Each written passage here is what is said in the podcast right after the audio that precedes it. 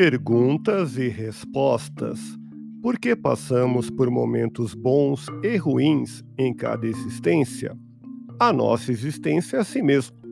A vida de todos nós é cheia de vicissitudes. Ninguém veio ao planeta Terra para viver uma vida paradisíaca, uma vida celeste. Nós aqui vivemos uma vida terrena, cheia de dificuldades, de altos e baixos, de tropeços.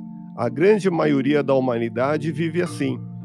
E no sentido geral, podemos dizer que todos os encarnados, mesmo aqueles que dispõem de grandes recursos, mesmo aqueles que são considerados os felizardos do mundo, são felizardos na aparência, mas na realidade estão enfrentando sempre problemas difíceis, tropeçando aqui e ali e escorregando de vez em quando, sendo enfim apanhados em armadilhas quando menos esperam, em dificuldades que amargam sua existência.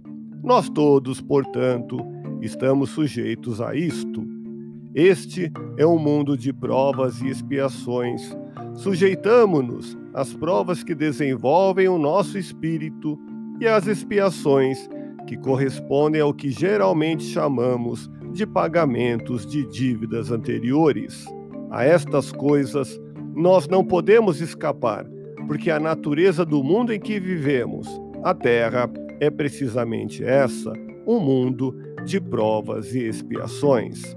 Há os momentos de crise, os momentos de decadência, mas depois há novamente a ressurreição, o sol surge de novo e brilha de novo em nossa vida. Devemos encarar com otimismo a nossa existência Vencendo as nossas provas, realizamos uma existência proveitosa e aproveitamos a encarnação terrena, preparando o futuro melhor que virá forçosamente no amanhã. Tenhamos confiança em Deus, oremos, trabalhemos e confiemos. Nos momentos de dificuldade, vamos ler o Evangelho segundo o Espiritismo, onde encontraremos muitas forças e ajuda na caminhada terrena e muitos esclarecimentos no tocante aos problemas que nos preocupam. Quer saber mais? Ouça podcast Espiritismo. Agradeço sua audiência.